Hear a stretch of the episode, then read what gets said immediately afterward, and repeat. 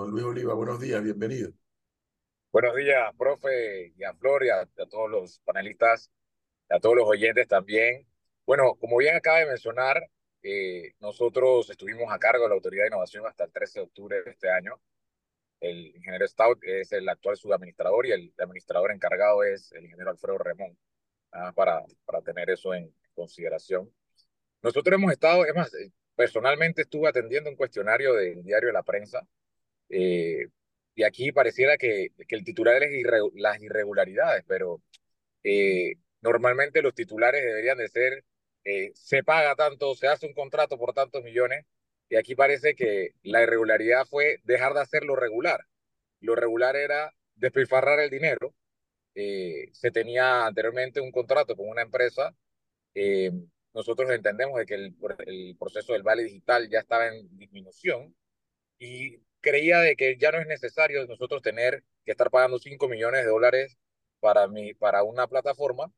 Eh, nosotros durante el proceso de la pandemia tuvimos la oportunidad de recibir eh, diferentes propuestas, tanto de empresas como Mastercard, eh, como Microsoft, Amazon, que nos apoyaron y nos dieron plataformas de manera gratuita porque eran temas coyunturales, no era un tema que puntualmente nosotros eh, como Estado necesitábamos, sino que era puntualmente por la coyuntura. Nosotros en este caso recibimos una donación de una empresa llamada FinTech eh, durante el proceso de, del combustible solidario, del, del, subsidio de combustible. La plataforma funcionó bien eh, y ellos yo, yo me imagino de que, de que parte del, del problema que, que ha estado sucediendo es que se le, se le cortó el contrato a una empresa. El titular debería de ser se le corta el contrato y se ahorra 5 millones de dólares a los panameños gracias a la gestión de Luis Oliva.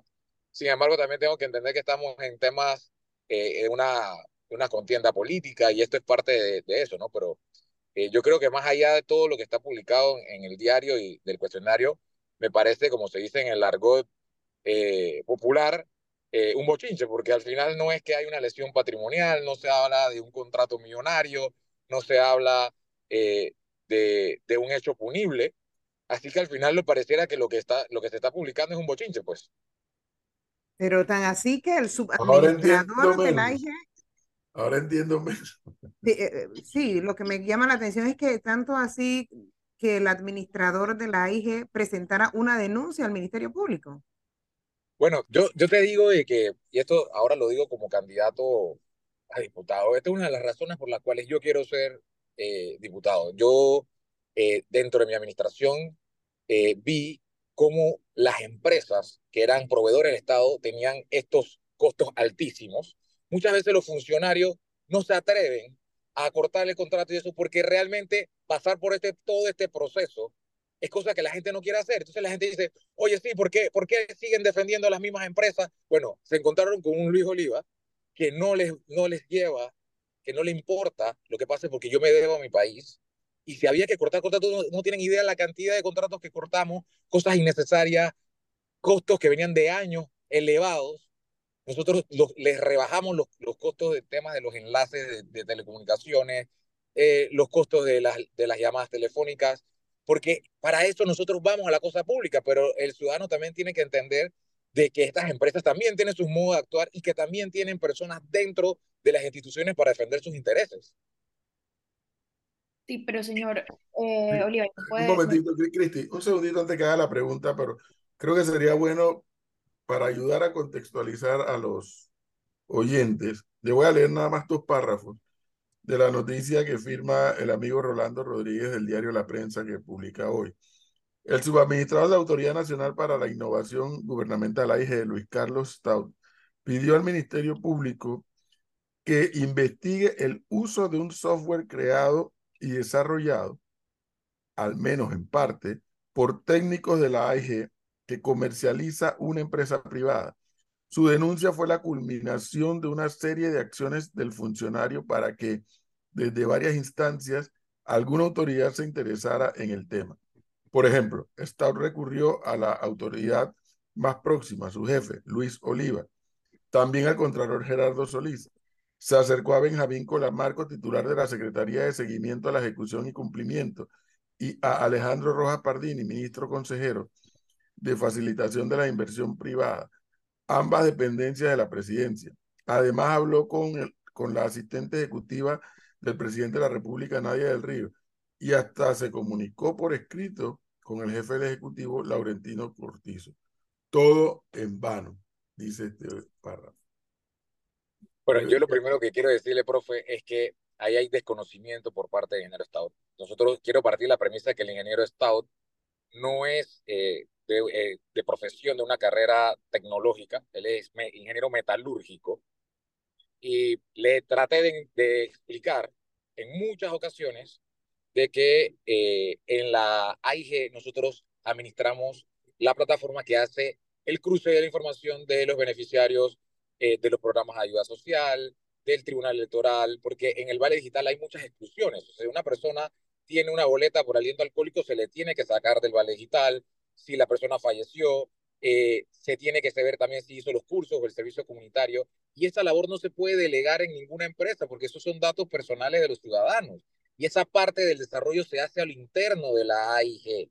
Entonces él nunca pudo entender de que dentro de la AIG nosotros no podemos tercerizar eso, que la parte del software que estaban desarrollando eh, los técnicos de la AIG era justamente la del procesamiento de los datos y también el de la pobreza multidimensional que manejaba el Ministerio de Desarrollo Social y que la empresa únicamente manejaba era los consumos de, eh, de las personas dentro de cualquiera de los comercios que estaban afiliados. Entonces, eh, en efecto, tenía que haber una programación por parte de los, de los técnicos de la AIG y que es totalmente entendible y que no veo ningún delito por ello. Pero, señor Oliva, aquí a mí me surge una duda y es el tema de los procesos internos de la entidad y de las auditorías. Porque para aclarar todo este tipo de cosas, lo, lo normal dentro de, una, de una institución, y mucho más una institución pública, es que tenga controles internos de auditoría, y si no se aclaran las cosas, que se llamen a auditorías externas. En este caso, cuando se enfrentaron a las preocupaciones del señor Stout, se realizó una auditoría interna para entender qué era lo que estaba pasando. Es que la auditora de la AIG estuvo durante todo el proceso. Él no explica de que yo creé, porque cuando él me dice eso, yo creé una mesa técnica con la auditora, con la jefa de, de departamento legal, y todo ese equipo lo que estaba haciendo era investigando todos los procesos de cómo se habían ejecutado. Pero eso no lo va a mencionar, pero él dijo, se creó una mesa técnica y adivina ¿Qué fue el resultado? El resultado es que ellos no encontraron ninguna anomalía.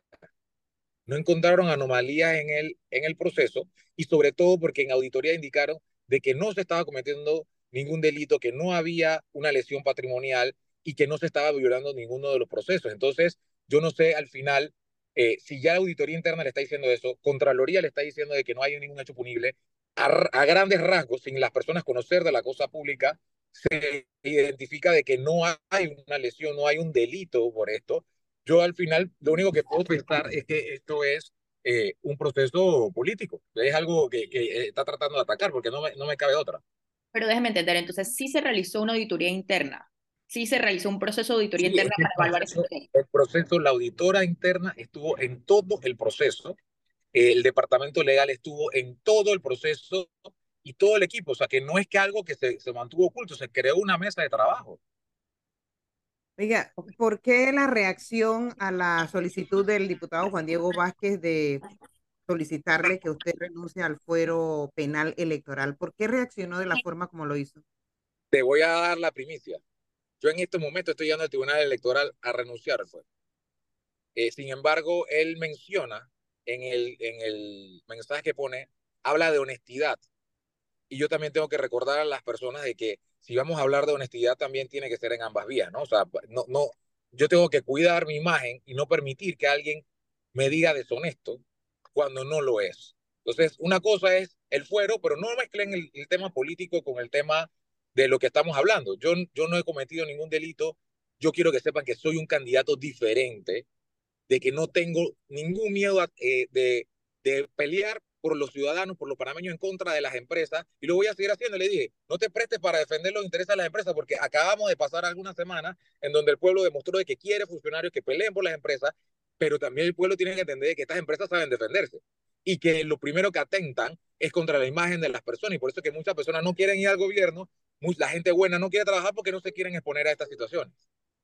Claro, pero en el chat que usted publicó, en el chat que usted publicó eh, de Juan Diego Vázquez, ahí evidente, se ve que él está eh, pidiendo como información a ver si qué posibilidades había con esta señora que como que no habían cobrado el vale, pero usted dice como que él le estaba pidiendo el favor, pero, pero eh, cuando se lee el chat, evidentemente no era que le estaba pidiendo que hiciera tal cosa, sino estaba haciendo una consulta.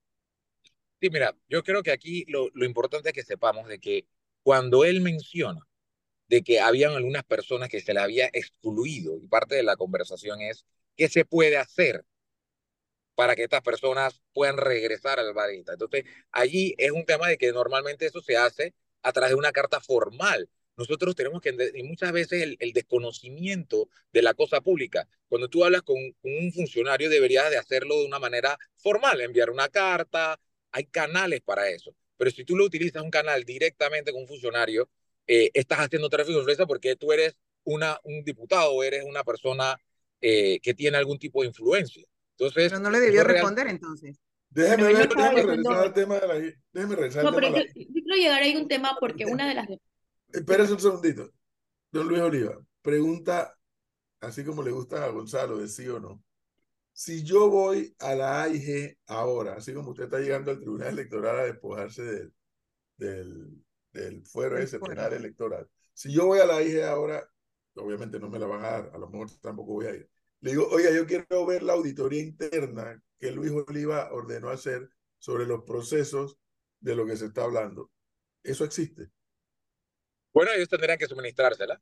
No, eh, yo, eso no es la pregunta que le estoy haciendo. Yo puedo ir como puedo, no ir. Cualquier ciudadano sí puede ir, correcto. No, no, Luis, escúcheme usted me está diciendo que existe la auditoría interna, que se ordenó hacerla y que existe esa auditoría. Se hizo, no, yo creo que aquí es importante que sepamos algo. La auditora interna determinó de que la palabra auditoría no aplicaba porque no había un contrato perfeccionado, ni una contratación, ni un pago hacia la empresa. Entonces, técnicamente la palabra no aplicaba, sino no que, lo que era una revisión, porque son temas, son tecnicismos. Y fue lo mismo que le explicó el Contralor, o sea, no hubo un pago, no hubo una, una transferencia monetaria, entonces no puede existir una palabra auditoría sobre algo que no existió eh, dentro del, del, del, del proceso eh, del, de la misma cosa pública.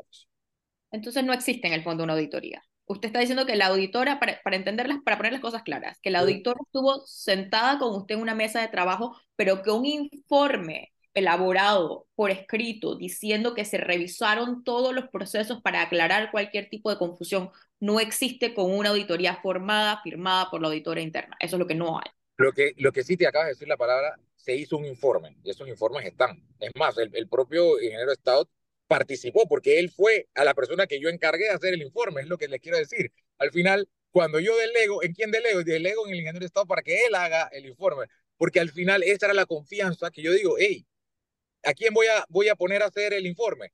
El ingeniero Estado haga el informe con la, eh, la auditora.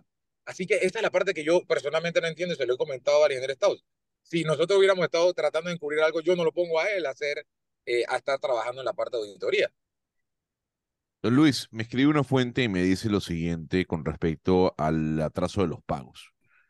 Eh, ¿Puede explicar por qué hubo un retraso de pagos con Kevin Wireless, por favor? Sí, mira, en el Estado hay traslados de partida y hay partidas presupuestarias que se tienen que entregar eh, para poder hacer una contratación. Cualquier tipo de contratación tiene que tener una partida presupuestaria dentro del Estado. Como esto había sido un proceso ajeno al presupuesto, no puede hacer ningún contrato. El Ministerio de Economía y Finanzas le había informado a Kevin Guardia de que ellos tenían que esperar hasta la siguiente vigencia fiscal eh, para poder hacerle el pago. Eh, y es... Uy, está perdiendo la comunicación. Sí. Ojalá que pueda retomarla porque hay otras cosas. Ahí está. Preguntarle. Eh... Lo que pasa es que está en movimiento. Bueno, uno está en movimiento, dos, si está llegando o ya llegó al tribunal electoral allí, por alguna razón que no entiendo, sí las comunicaciones se, se complican. Pero la, la acción que, que acaba de comentar de ir al Tribunal Electoral a, a solicitar que le levanten el fuero es, es la primera novedad que, que, que escucho esta mañana sobre el tema. ¿no? Ahí está de regreso. Quiero comentar. Sí. Ahora.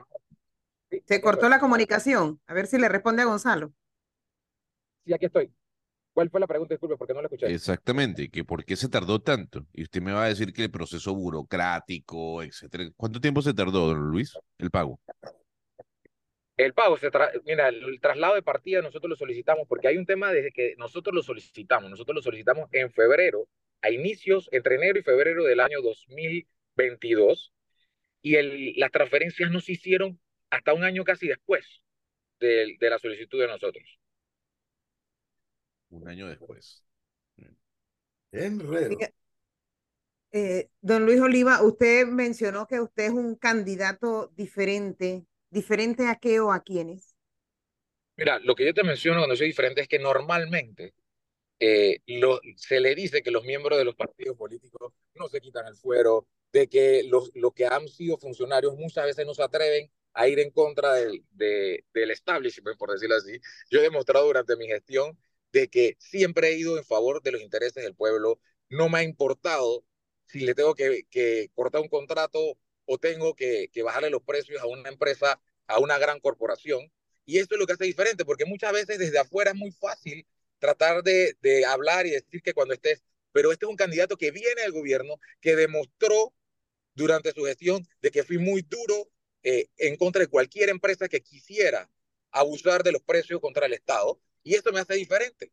Me hace diferente porque no debo nada, no temo a nada eh, y quiero demostrar a la gente de que ahora van a tener una representación de un candidato a diputado que va a defender los intereses de los panameños y de las personas de salud. Entonces, entonces don Luis, eh, yo le, le hago la pregunta. Con lo que usted acaba de decir, tras la pregunta de Flor, ¿usted puede decir que lo que publicó el diario de la prensa es mentira?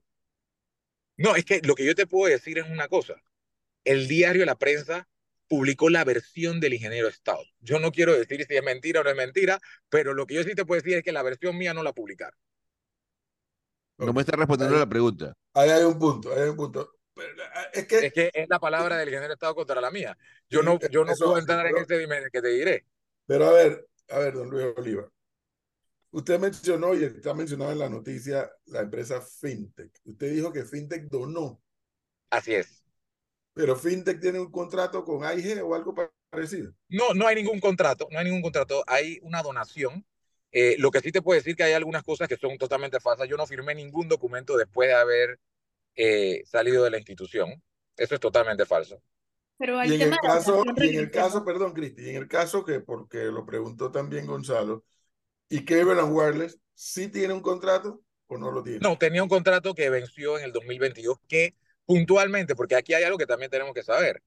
Eh, el contrato anterior de, de, más de 5 millones que Cleveland Wireless había tenido con la IG también había sido negociado por el ingeniero Stout cuando él menciona de que él nunca había tenido ninguna relación con el programa, pero él fue el que negoció el contrato, que estuvo al, al, al frente de toda la, la parte de, del perfeccionamiento del mismo y que eh, yo desconocía de que el, el señor Stout lo que estaba en, en parte diciendo es que él quería que continuáramos pagando un contrato eh, que realmente ya nosotros no, no, no le veía, ya el, vale digital iba a, terminar pronto. Entonces yo, ¿para qué vamos a seguir con esto si realmente ya el vale digital estaba en descenso? Ya no teníamos la misma cantidad de beneficiarios.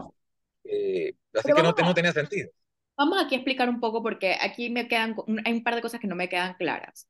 Se cancela, se termina el eh, contrato con Cable and Wireless porque además no se les pagó en un año. Y entonces se desarrolla una plataforma que se llama Listo, que la desarrollan eh, dentro de la IG con ingenieros de la IG. Pero eso, sin embargo, pasa a manos de una empresa que se llama FinTech, que usted dice que es una donación. Una pregunta, ¿de quién es la donación? ¿De quién es la empresa?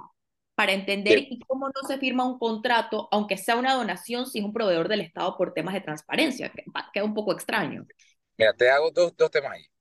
La plataforma no fue desarrollada por los ingenieros se desarrolló la parte, como les mencioné anteriormente, del ciudadano, de la parte de las exclusiones. Yo quiero que imaginen que esta es una plataforma contable, como si fuera un pistri, para que la gente, mucha gente no relacione en un pistri usted tiene una plataforma contable que fue la que nos donaron, que es la que llevaba los saldos, y la otra parte se desarrolló en AIG. Así que no es que los técnicos AIG desarrollaron la plataforma para esta empresa, eso hay que dejarlo por sentado. Lo segundo es que sí existió eh, un convenio, porque acuérdate que no es un contrato, hay terminologías en donde el Estado dice, bueno, si haces un contrato porque vas a hacer un pago, va a haber eh, algún tipo de, de, de, transferencia monetaria, en este caso como no iba a haber la misma, se envió a Contraloría el documento eh, del convenio en donde nosotros aceptábamos la donación de parte de la empresa Cinte. Pero a costa de que uno acepte una donación, o sea, yo no entiendo muy bien, porque a mí la lógica de transparencia me diría que primero se tendría que publicar por qué se eligió una empresa. Y en temas de donación, de una donación parece un poco, para mí un poco extraño que no haya ningún récord de a quién pertenece. No, no, no es extraño que una empresa done, que el Estado done a, que una empresa X done al Estado una plataforma y después eso no quede claro de cómo se hizo la selección de la empresa. O sea, Sí, mira, yo, si yo creo que, empresa, yo puedo ir a donarla y así, y está todo bien. mira, yo creo que aquí lo clave es la coyuntura. Cuando estábamos en la mesa del diálogo, porque todo esto nace en la mesa del diálogo, estábamos en la mesa del diálogo, se establece de que el gobierno tenía una semana para poner el subsidio de combustible. Creo que fueron un, tiempo muy corto para establecer, para poder sacar la plataforma del subsidio de combustible para todos los ciudadanos. Entonces, aquí es donde tú entras y dices, bueno, es que no tengo tiempo para sacar una licitación, no tengo presupuesto para hacer una contratación. Y durante la pandemia nos pasó lo mismo. Cuando tuvimos que hacer cosas, lo que recibimos fue empresas que dijeron, yo estoy con Panamá, Amazon, ¿por qué nadie critica que Amazon nos donó, que Microsoft nos donó, que nos donó Mastercard? Porque las empresas lo hacen durante estas coyunturas porque ellos también eh, tienen algún tipo de grado de responsabilidad social. Yo entiendo que al final también a ellos les conviene decir, tengo eh, un cliente que se llama el Gobierno Nacional de Panamá. Yo creo que eso también ellos después lo, lo pueden tener como un valor agregado para su empresa y eso es normal eh, en este tipo de situaciones donde hay un, un tema nacional, que había un problema es real. es un poco para mí extraño, y puedo, alguien me puede decir si desconozco del tema, que es que no exista un contrato con la empresa. Eso es lo que me parece Sí, que una donación y sí. además no exista un Es contrato. que lo que existe, y nuevamente es el tema del manejo, el manejo de la terminología de la cosa pública. Mm. Los contratos, hay convenios, hay contratos, en este caso es un convenio. Entonces, lo que te quiero decir es que las palabras no quiere decir de que no existan. No puede existir un contrato porque no hay una relación eh, de el, dinero. y el Lo, lo convenio fue importante, aprobado por Contraloría. por Sí. Lo Cristi, lo importante aquí es entender convenio se envía a Contraloría. con- que varios, con seguridad, Y lo varios que nos están aprobaron. escuchando, varios que nos están escuchando, a lo mejor no, tan- no captan igual que lo que dice Cristi, que no, no entiende. En efecto, en, en el Estado se puede recibir donación, pero hay una realidad. Tienes que registrar esa donación. No es que llegue, Así aquí, oye, te regalo la computadora. No haces un contrato, efectivamente, no lo haces, pero sí tienes que, para efectos de auditoría, y por eso que yo ahora también estoy un poco confundido, que para efectos de auditoría interna y auditoría de la Contraloría, tiene que haber un registro y una constancia de la donación. La computadora con esta y esta y esta y estas especificaciones fue donada por Flor Altamiranda. Entonces, tiene que quedar constancia en el registro y pasa a ser propiedad del ministerio de la institución y por ende del Estado. Pero no es que se llegue ahí que aquí te dono esto. Eso me confunde ahora un poco más, entendiendo lo que Luis Oliva trata de decir, pero la pregunta de Cristi, que es al lugar porque mucha gente no sabe cómo se manejan estas cosas en el Estado. Pero ahora a mí, a mí me, que me ha llamado la atención, espérate, FinTech o como le, se llame la empresa, hace una donación con Luis Oliva, bien, aplauso a una donación, no le costó al Estado. Primera pregunta, ¿quedó el registro para efecto de auditoría interna de esa donación? Sí, es correcto. Sí está el registro de la donación. Sí se hizo el registro. Sí. Luego, Y se hace la donación y se comienza a ejecutar con esa donación. Así es. Y una donación por siete meses. ¿A dónde están las irregularidades descubiertas según la investigación periodística? De lo que usted sabe. Es que la regularidad es donde viene el, el caso. ¿Qué resulta? Que nosotros, cuando adquirimos la plataforma anterior, que era de Cable and Wireless, nosotros estábamos teniendo un contrato con, con una empresa que nos quería subir el, el monto del, del, del, del, del cuestión y no quisiera pensar que como el ingeniero de Estado venía de esta empresa, él dice, es que nosotros teníamos que continuar con esa empresa y seguir pagando la empresa. Y yo, no, lo que nosotros tenemos que buscar es salir, porque el Vale Digital nada más había extendido por dos meses. Entonces, ¿para qué vamos a pagar 5 millones de dólares para una, una empresa que a lo mejor por dos meses ya no se va a necesitar más? Durante la pandemia nos, nos donaron eh, licencias por cinco o seis meses y no fue bien. Así que yo creo que podemos aprovechar esa coyuntura y, y eso lo, pareciera que lo regular hubiera sido contratar. Yo creo que el titular de la noticia entonces debía haber sido eh, contratan plataformas de 5 millones para un uso de dos meses, porque el decreto simplemente decía que por dos meses se estaba extendiendo el vale digital. Entonces, lo irregular es no hacer un contrato para despilfarrar 5 millones de dólares. Esto, era, eso es lo irregular, seguir con ese contrato. Pero es que a mí lo que no me termina de quedar claro, y es la parte de donde tal vez viene la confusión de las irregularidades, porque a mí no me queda particularmente claro, es dice que no, que se donó una empresa y, como digo, no sé bien, no sabemos bien de qué es esta empresa, porque, de quién es esta empresa y me lo puede explicar quiénes son las personas que están dándole este servicio al Estado, porque no se hizo una licitación. Después que se salió de una empresa con la que se había acabado un contrato porque no se les pagó a tiempo. Eso también. Entonces, estamos en este punto. Después se pregunta por el tema de la auditoría interna y dice que como no hay un contrato, entonces no hay auditoría. Hay una mesa de trabajo con una revisión eh, acerca de un contrato que no hay, que hay una carta, porque hay un convenio. No, y, es donde quedamos un, a mí me confunde un poco el tema de los procesos, porque por más que uno diga no hay irregularidad, pareciera que hay algún proceso que a mí me parece que se saltó, porque mi, mi pregunta siguiente es, ¿quién es la empresa? ¿Quién, ¿Quién es la empresa y cómo sabemos que esa empresa eh, no tiene conflicto de interés, por ejemplo? Mira, No lo primero, cómo- lo primero que te tengo que responder es de que no se podía hacer un proceso de licitación porque nosotros recibimos una carta el 19 de diciembre por parte del proveedor diciendo de que iba a suspender el vale digital el 28 de diciembre. Y no todos se aquí sabemos por la falta del pago. Ante esto, el ministro de Economía y Finanzas y el director de presupuesto le contestan, Well es una empresa que es socia hasta del Estado, le contesta diciendo de que en este momento ellos estaban en cierre fiscal y que le van a pagar una vez abra el presupuesto del 2023. Eso quedó por escrito. Sin embargo, nosotros no podíamos en plena Navidad dejar a las personas sin vale digital.